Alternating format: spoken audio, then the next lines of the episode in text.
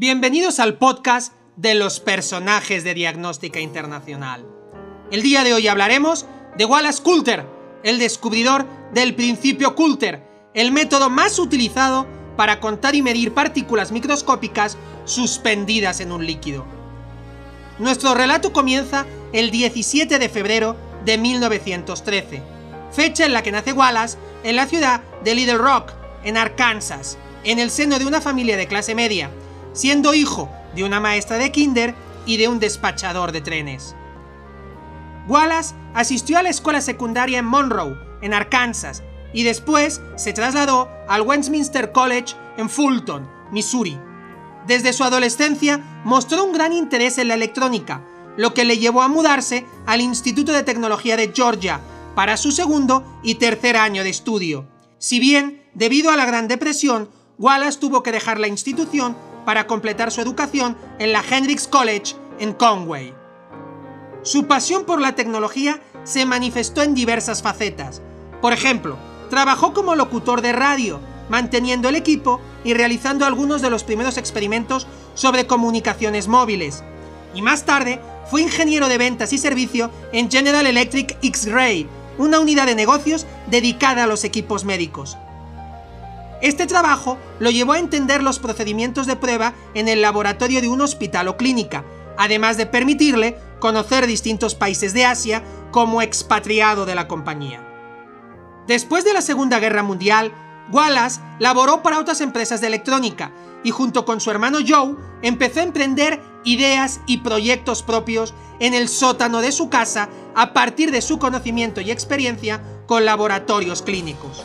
Fue así como usando sangre, una aguja y algo de celofán, Wallace inventó el principio Coulter, un medio para contar y dimensionar partículas microscópicas suspendidas en un fluido. La más importante de las 85 patentes que llegó a registrar. Entre ellas estaba también el contador Coulter, la primera aplicación en contar glóbulos rojos que dio lugar a la creación de la Coulter Corporation, una empresa que tuvo el mérito de desencadenar una nueva industria que le reportó grandes ventas.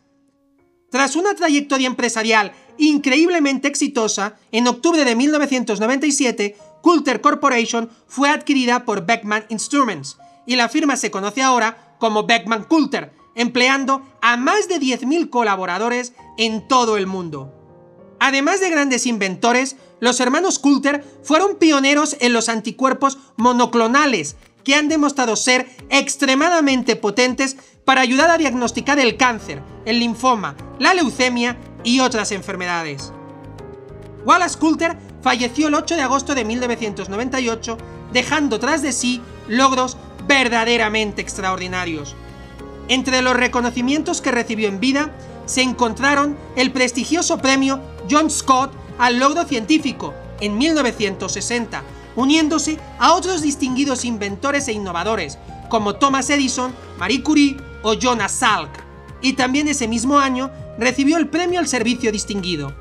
Más tarde, en 1988, fue reconocido como empresario del año de Florida y elegido miembro fundador del Instituto Estadounidense de Ingeniería Mecánica y Biológica en 1992. De manera póstuma, fue incluido en el Salón de la Fama de los Inventores Nacionales en el año 2004. Actualmente, el edificio de ciencias y matemáticas en el alma mater de Coulter, el Westminster College de Fulton, recibe el nombre de Coulter Science Center en reconocimiento a su vida y trabajo. De igual manera, tienen su nombre los departamentos de Ingeniería Biomédica en Georgia Tech y en la Universidad de Emory. Su legado pervive también a través de la Fundación Wallace Coulter, que se creó para honrar su visión a la innovación desde una perspectiva global. El día de hoy hablamos de Wallace Coulter, un emprendedor legendario, pionero de la industria del diagnóstico y por méritos propios, uno de los grandes personajes de diagnóstica internacional.